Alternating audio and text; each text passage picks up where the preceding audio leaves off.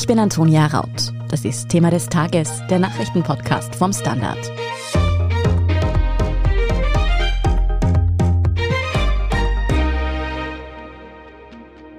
Da haben wir zum Beispiel ein sechsjähriges Mädel, das schwerst krank war nach einer Minenexplosion in einem fünf Stunden dauernden Intensivtransport von Lviv an einen Flughafen in Polen gebracht und dann dort der deutsche Luftambulanz übergeben und die haben sie dann rausgeflogen. Seit elf Wochen tobt in der Ukraine Krieg. Der russische Angriff hat bereits tausende Todesopfer gefordert. Millionen Menschen sind auf der Flucht. Viele von ihnen brauchen dringend medizinische Versorgung. Doch in der Ukraine werden die Kapazitäten knapp. Hilfsorganisationen evakuieren deshalb seit Wochen Menschen, die dringend eine Behandlung brauchen. Die meisten kritischen Patienten, die man mit dem Flieger rausbringt, sind Kinder. Teilweise sehr kleine Kinder. Das kleinste, was ich bis jetzt weiß, was sie hatten, war zwei Monate alt. Elisa Reiterer ist Ärztin und hat entschieden, sie möchte helfen. Sie hat ihre Sachen gepackt, ist erst an die polnisch-ukrainische Grenze und dann in die Ukraine gereist. Mein Kollege Scholt Wilhelm hat kurz nach ihrer Rückkehr vergangene Woche nach Österreich mit ihr gesprochen, darüber, wie prekär die medizinische Situation in der Ukraine ist, vor welchen Herausforderungen die Helferinnen und Helfer vor Ort stehen und welche Einzelschicksale sie wohl ihr Leben lang nicht vergessen wird. Mein Name ist Elisa Reiter, ich bin 30 Jahre alt, komme ursprünglich aus Südtirol, lebe aber seit elf Jahren mittlerweile in Innsbruck und Umgebung und bin aktuell Turnusärztin im Krankenhaus St. Vinzenz in Sams. Frau Reiterer, wie sind Sie denn auf die Idee gekommen, an die polnisch-ukrainische Grenze zu fahren? Prinzipiell ist es so, ich habe so unter Anführungszeichen Entwicklungshilfe technische Sachen bereits während dem Medizinstudium gemacht, habe dann, wo ich angefangen habe zu arbeiten, das ein bisschen auf Eis gelegt, einfach aus Ausbildungsgründen und bin letztes Jahr im Herbst für drei Wochen, ein bisschen über drei Wochen mit einer deutschen NGO, die nennt sich Medical Volunteers International, nach Thessaloniki in Griechenland gefahren und habe dort in der Flüchtlingshilfe gearbeitet für drei Wochen als Ärztin. Und wo das in der Ukraine alles losgegangen ist, natürlich kommt einem dann der Gedanke, was kann man machen, wie kann man helfen und so weiter. Habe mich dann aber initial selbst sehr gebremst weil es doch, es ist ein europäisches Land, die haben eine funktionierende Infrastruktur. Da einfach von außen zu sagen, ja, man will jetzt aus reinem Aktionismus raus irgendwas machen, das bringt nichts und niemandem was. Und einige Wochen später hat Medical Volunteers International aber eine Rund-E-Mail rausgelassen an alle ehemaligen Freiwilligen, dass sie eine medizinische Versorgung an den Grenzübergängen von der Ukraine nach Polen aufgebaut haben und dafür Personal einfach suchen, die die besetzen. Und da habe ich mich gemeldet. Hatten Sie denn einen konkreten Plan, was Sie da an der Grenze machen wollten oder sind Sie einfach mal dorthin zu dieser Organisation gefahren und haben geschaut, wofür Sie sie einteilen? Ich habe natürlich mit den Kollegen vor Ort davor schon mal telefoniert, habe mich kurz ein bisschen informiert, wie das alles ausschaut und bin also, sagen wir mal, mit einer gewissen Erwartungshaltung auf der einen Seite und einfach so ein bisschen Vorabinformation natürlich schon hingefahren es war dann aber ruhiger an den Grenzübergängen, als ich mir das erwartet habe. Was haben Sie denn dort erlebt? Was, wie sah dann Ihre Arbeit dort aus?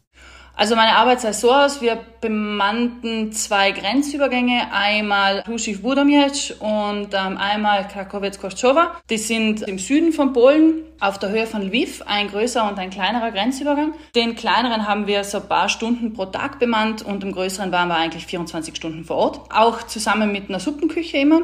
Und wenn es jetzt flüchtende Personen gab oder Personen, die einfach über die Grenze reisen wollten, aus welchem Grund auch immer, und die ein medizinisches Problem hatten, dann konnten die zu uns kommen und wir haben die dann entsprechend unserer Möglichkeit medizinisch versorgt, beziehungsweise in den seltenen Fällen, wo wirklich mal was Akutes war, hatten wir eine Ambulanz vor Ort stehen und konnten sie ins nächste Krankenhaus bringen. Das kam während meiner Zeit dort einmal vor.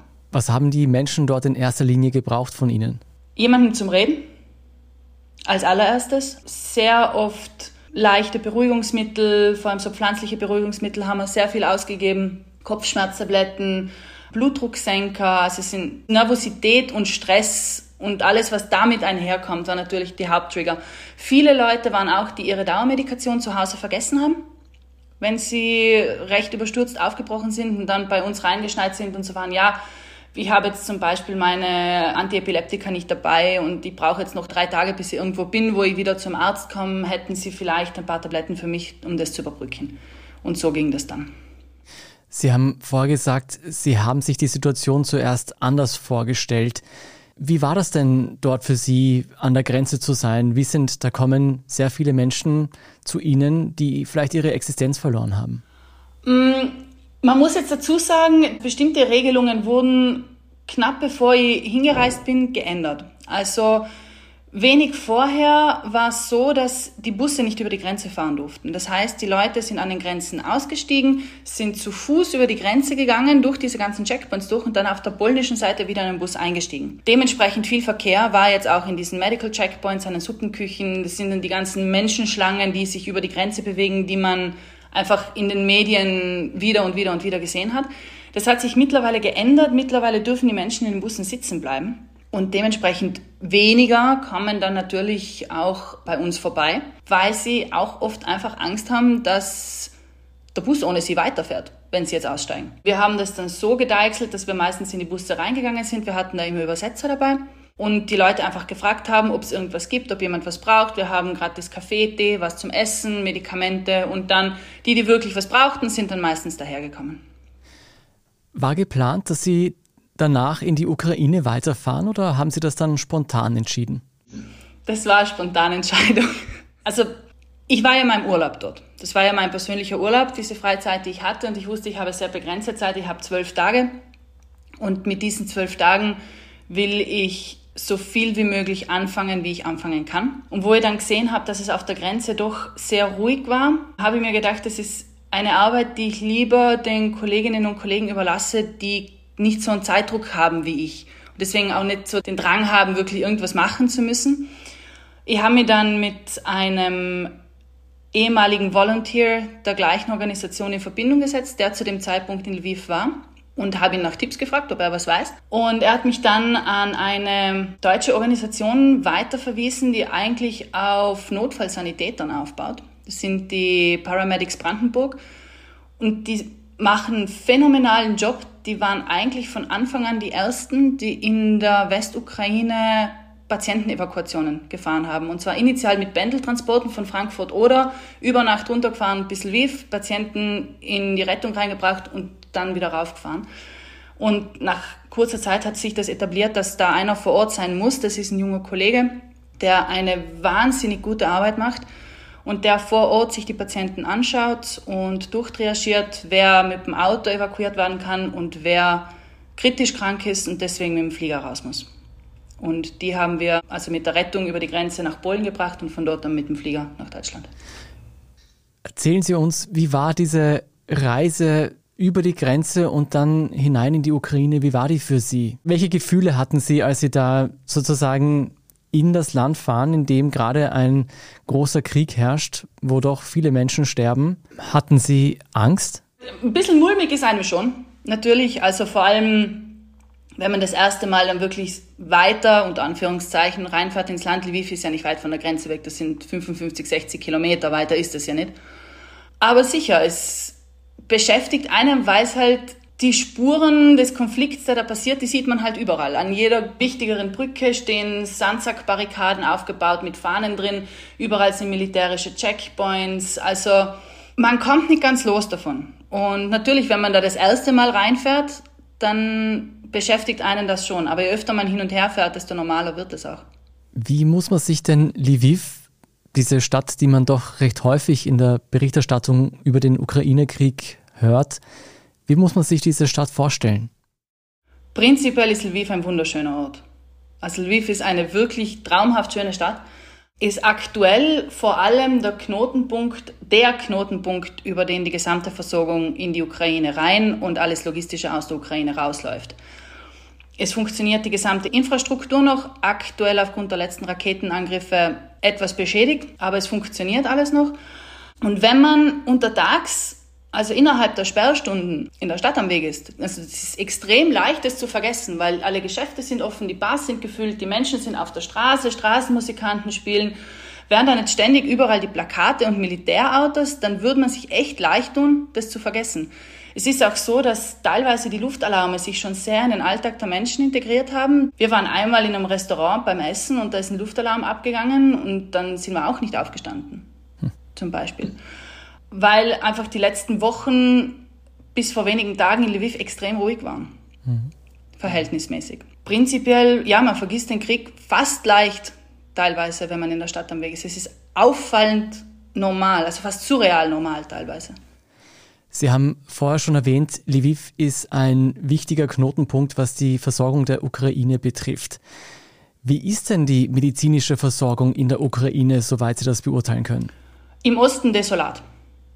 Also ich war selber nicht dort, das sind nur die Aussagen von ukrainischen Kolleginnen und Kollegen. Ich habe jetzt in dem Sinn keinen direkten Augenzeugenbericht, den ich Ihnen da abliefern kann, weil ich dort war, aber ja, im Osten ist die Situation echt nicht gut, was die medizinische Versorgung angeht. Mittlerweile fahren ja auch Evakuierungszüge. Diese sind jedoch auch nur minimal ausgestattet, also teilweise müssen die Patienten ohne Sauerstoff evakuiert werden, weil diese Züge keine Vorrichtung haben, um Patienten Sauerstoff geben zu können. In Lviv werden die Patienten dann aufgenommen und stabilisiert und versorgt. Die Kollegen dort machen eine super Arbeit. Also die arbeiten teilweise gefühlt, teilweise wirklich sieben Tage die Woche, sind fast ständig im Krankenhaus, aber es fehlt halt eigentlich an allen Ecken und Enden, vor allem an Material. Sauerstoff ist knapp. Es gibt zum Beispiel keine Platten mehr um Osteosynthesen, also um Knochenbrüche adäquat zu versorgen, sondern die müssen jetzt mit Gipsschienen oder sogenannten Fixateur extern, also einer Metallschiene, die von außen drauf gebaut wird, versorgt werden und nicht mit Platten, die auf den Knochen draufkommen. Es funktioniert, aber man merkt, dass ja, das ist schon ein riesiger Brocken in das Gesundheitssystem, da in der Stadt auch bewältigen muss, weil sie halt auch den gesamten Rest des Landes mittlerweile mitversorgen und mit abdecken müssen. Guten Tag, mein Name ist Oskar Bonner. Ich habe den Standard gegründet, weil es damals einfach keine unabhängige liberale Qualitätszeitung gab. Guten Tag, mein Name ist Anna Haber und ich lese den Standard, weil er genau das noch immer ist. Und das ist heute so wichtig wie damals. Der Standard, der Haltung gewidmet. Sie haben vorher schon erzählt, dass Sie hauptsächlich im Rettungswagen gesessen sind. Wie würden Sie Ihre Arbeit beschreiben, die Sie da gemacht haben? Prinzipiell bin ich mitgelaufen und ich war ja nicht lang dort. Also es waren ja nur eine, eine knappe Woche, die in Lviv war. Und habe halt probiert, die Kollegen dort vor Ort so gut zu unterstützen, wie es geht. Prinzipiell sind wir die halbe Zeit im Rettungswagen gesessen und waren die halbe Zeit in Krankenhäusern. Also in den Krankenhäusern schauen wir uns an, wen die Kolleginnen und Kollegen dort haben, wo sie sagen, der muss raus oder die muss raus, die müssen evakuiert werden. Und dann organisieren wir für einen Transport und eben für alle, die, die fit genug sind, um bodengebunden transportiert zu werden, kommt so alle paar Tage ein Konvoi aus Deutschland runter und die nehmen die Patienten dann mit. Und für die kritischen Patienten, die ausgeflogen werden müssen, organisieren wir oder mein Kollege dort einen Termin für einen Intensivtransport. Da haben wir zum Beispiel ein sechsjähriges Mädel, das schwerst krank war nach einer Minenexplosion, multipelste Frakturen, septischen Schock, Luftröhrenschnitt beatmet. Das haben wir dann in einem fünf Stunden dauernden Intensivtransport von Lviv an einen Flughafen in Polen gebracht und dann dort der deutschen Luftambulanz übergeben und die haben sie dann rausgeflogen. Die meisten kritischen Patienten, die man mit dem Flieger rausbringt, sind Kinder. Teilweise sehr kleine Kinder. Das kleinste, was ich bis jetzt weiß, was sie hatten, war zwei Monate alt. Wenn Sie das so erzählen, dann denke ich, nicht nur Menschen, die jetzt selbst Kinder haben, werden jetzt mal schlucken und vielleicht wird ihnen auch der Atem wegbleiben. Welche Erlebnisse sind es denn, die Sie noch länger beschäftigen werden? So vieles. Also ich glaube, ich werde kaum einen Menschen, den ich dort getroffen habe und mit dem ich ein bisschen länger geredet habe, vergessen. So konkret fallen mir jetzt außer dem Mädchen, das ich gerade genannt habe, noch drei Sachen ein. Und zwar hat man einmal ein Zwillingsbärchen, die werden jetzt demnächst acht Monate alt. Die sind im September als extreme Frühgeborene auf die Welt gekommen in Kiew, waren ewig lang in intensivmedizinischer Behandlung, mussten dann, wo das alles losgegangen ist, in den Bunker verlegt werden. Vielleicht sind die Fotos noch präsent von den Babys aus dem Krankenhaus im Bunker in Kiew. Die waren da auch drauf. Und die waren dann ewig lang im Bunker, haben sich dann dort dermaßen verschlechtert, dass sie evakuiert werden mussten, sind dann nach Lviv evakuiert worden, mussten dann dort nochmal künstlich beatmet werden auch aufgrund von Fehlbildungen haben sich dann so weit stabilisiert und denen ging es jetzt so gut, dass wir sie bodengebunden nach Deutschland schicken konnten und die werden jetzt dort in einer neonatologischen Universitätsklinik weiter behandelt und betreut. Dann habe ich an der Grenze eine junge Dame aus Butcher getroffen, die reinkam, weil sie Magenschmerzen und Kopfschmerzen hatte und Tabletten für ihre Mutter brauchte, die die Tabletten zu Hause vergessen hat. Wo ich sie gefragt habe, wo sie herkommt, hat sie nur gemeint, aus dem Kiewer Vorort. Dann habe ich nicht weiter nachgehakt und bin die Sachen holen gegangen Und meine Übersetzerin, zu der ich danach auch noch kam, hat sie dann gefragt, woher und hat mir das dann danach erzählt, dass die junge Frau eben, die war in meinem Alter, aus Butcher kommt und der Vater ist dort geblieben, nicht mehr am Leben. Und sie und die Mutter haben es geschafft, rauszukommen, aber nicht vor der russischen Invasion, sondern die haben das alles miterlebt und sind danach dann geflüchtet. Und die dritte war Daria, ein 18-jähriges Mädel aus Mariupol. Die war, wo das alles losgegangen ist, in Kiew, um ihren 18. Geburtstag zu feiern. Ist dann direkt geflüchtet, ist nicht mehr nach Hause gekommen und ist über Lviv dann nach Polen und ist dort über Umwege zu Medical Volunteers International gekommen, die sie dann aufgenommen haben. Die hatte über 20 Tage keinen Kontakt zu ihren Eltern, ihrem Bruder, ihren Großeltern. Ihre Großmutter war zwei Wochen lang verschollen. Sie hatten schon gemeint, sie ist tot, weil das Apartment zerbombt war. Und haben sie dann in ihrem Apartment wieder gefunden, das auch zerbombt war, aber nicht ganz so schlimm. Die hängt jetzt fest, weil ihr Pass in Mariupol liegt. Und sie ist in Polen. Und die Frau ist gerade erst 18 geworden. Das ist eine komplette Existenz, die da eigentlich im Spiel steht. Und die könnte jetzt nur eine Stunde so weiterreden. Also es ist jede einzelne Geschichte, die man da hört, ist eine Geschichte zu viel. Was würden Sie denn sagen, wird denn zu wenig berichtet über den Krieg? Worauf sollten wir noch mehr schauen? Ich glaube nicht, dass zu wenig berichtet wird. Es ist so, zu viel Berichterstattung ist auch nicht gut. Das tut uns allen nicht gut. Es gibt ständige Berichterstattung von allem. Es gibt einen Live-Ticker beim Standard, der super ist. Es gibt, wenn man auf Twitter schaut, man hat so viel verschiedene Informationen auf so vielen verschiedenen Kanälen. Ähm, irgendwann wird man auf der einen Seite überfordert und auf der anderen Seite übersättigt. Was wir machen können, ist auf die Leute zu schauen, die herkommen. Und das reicht. Es reicht, wenn man sich hinsetzt und mit den Leuten, die da sind, mal redet und sich das anhört von denen und die Geschichten dann vielleicht in sein eigenes Umfeld raustragt. Hm. Aber das sollte man machen. Wie war es jetzt für Sie wieder zurückzufahren, also ins sichere Österreich? Fällt das schwer, aus einem Kriegsgebiet wieder wegzufahren? Viel schwerer als das Hinfahren. Um Längen schwerer. Es ist so, dass die Luftangriffe auf Lviv wieder zugenommen haben. Dementsprechend hat auch das Gefühl der Normalität dort total abgenommen. Also das Lviv, das ich hinter mir gelassen habe, war rein stimmungsmäßig ein komplett anderes als das Lviv, in das ich hingefahren bin. Viele machen sich halt Sorgen deswegen und das ist einfach verdammt ungut, die eigenen Kollegen, die man in so einer Extremsituation kennengelernt hat. Und in so Situationen entstehen extrem schnell Freundschaften. Und die dann dort zurückzulassen und zu wissen, ganz egal was passiert, man kann nichts machen und gleichzeitig kann jetzt aber auch nicht sagen, ich schalte zum Beispiel die Luftalarm-App auf meinem Handy aus, weil dann weiß ich gar nichts mehr, was bei denen drüben passiert. Das ist schwierig. Und wo ich im Zug zurückgesessen bin, der Zug von Przemyśl nach Krakau, war voll von geflüchteten Personen. Und da wird man sich halt auch des eigenen Privilegs nochmal unglaublich bewusst. Ich kann einfach aufstehen und sagen, so, mein Urlaub ist vorbei, ich fahre wieder nach Hause, ab Samstag Business as usual und dann geht meine Arbeit wieder weiter und mein Leben steht auf genau den gleichen Beinen wie vorher und deren Leben liegt in Scherben. Also das ist schon, ja, das Hinfahren war definitiv leichter.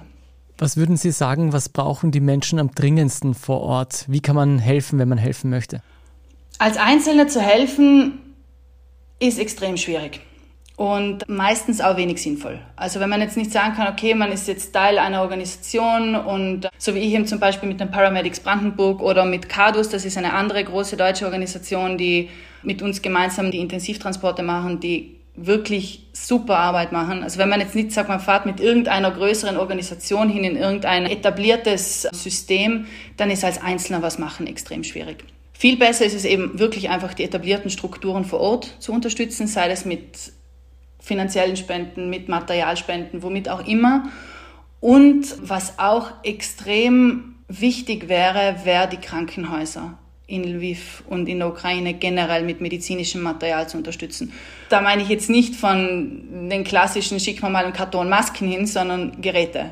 Geräte, Hardware-Materialien, das ist leider Zeug, das kostet. Und das ist das, das fehlt. Und das war eigentlich das, was wirklich, wirklich, wirklich sinnvoll war. Frau Reiterer, vielen Dank für diese Eindrücke. Gerne, freut mich. Danke fürs Zuhören. Zu aktuellen Entwicklungen im Ukraine-Krieg kommen wir gleich in der Meldungsübersicht. Falls Sie Thema des Tages unterstützen möchten, können Sie das übrigens über ein Standard-Abo tun oder wenn Sie uns über Apple Podcasts hören, auch mit einem Premium-Abo. Bleiben Sie dran. Guten Tag, mein Name ist Oskar Bonner. Ich habe den Standard gegründet, weil es damals keine Zeitung gab, die mit den Menschen auf Augenhöhe kommuniziert hat. Guten Tag, mein Name ist Michael Grill und ich lese den Standard, weil genau das wichtig ist. Fundierte Berichterstattung, die erklärt und nicht belehrt. Der Standard, der Haltung gewidmet. Und hier ist, was Sie heute sonst noch wissen müssen. Erstens, die EU will weitere 500 Millionen Euro für die Lieferung von Waffen und Ausrüstung an die ukrainischen Streitkräfte zur Verfügung stellen. Das hat der EU-Außenbeauftragte Josep Borrell am Freitag am Rande des G7-Außenministertreffens angekündigt. Damit würden sich die für die Ukraine zur Verfügung stehenden EU-Mittel drastisch erhöhen, und zwar auf 2 Milliarden Euro. Zweitens, es war eine bewegte Woche für die österreichische Innenpolitik. Nach einer Regierungsumbildung mit neuem Minister und zwei neuen Staatssekretären stehen dieses Wochenende noch zwei Parteitage an. Beim Parteitag der SPÖ Burgenland wird das Zusammentreffen von Landeshauptmann Hans-Peter Doskozil und der Parteichefin Pamela Rendi-Wagner, die sich ja nicht immer ganz grün waren, spannend. Und bei der ÖVP steht der Bundesparteitag in Graz an. Bundeskanzler Nehammer will dort eine Grundsatzrede halten, wie hier das Türkis aus der Partei immer mehr verschwindet und der Kanzler versucht, die ÖVP aus der Krise zu führen. Darum geht es diese Woche in unserem Schwesterpodcast Inside Austria. Der erscheint morgen Samstag auf allen gängigen Podcast-Plattformen und natürlich auch auf derstandard.at. Und drittens noch ein Veranstaltungstipp für die Wienerinnen und Wiener. Heute Freitag werden die Wiener Festwochen eröffnet. Das traditionelle Eröffnungsfest am Rathausplatz steht unter dem Motto Last Night on Earth. Für Konzept und Inszenierung zeichnet David Schalko verantwortlich, den man sonst ja eher als Serienregisseur kennt. Die klangliche Gestaltung des Abends wird sich das DJ-Duo Kruder und Dorfmeister unter anderem mit der Band Bilderbuch, der Experimental-Sängerin Sophia Jernberg und dem Rapper Young Horn teilen. Mehr zu diesem Event und alles weitere zum aktuellen Weltgeschehen finden Sie wie immer auf der Standard.at. Damit Sie keine Folge von Thema des Tages mehr verpassen, vergessen Sie nicht, uns zu abonnieren und uns bei der Gelegenheit doch auch gleich ein paar Sterne dazulassen. Feedback schicken Sie gerne an podcast.derstandard.at. Auch für Themenideen sind wir immer offen. Ich bin Antonia Raut. Baba und bis zum nächsten Mal.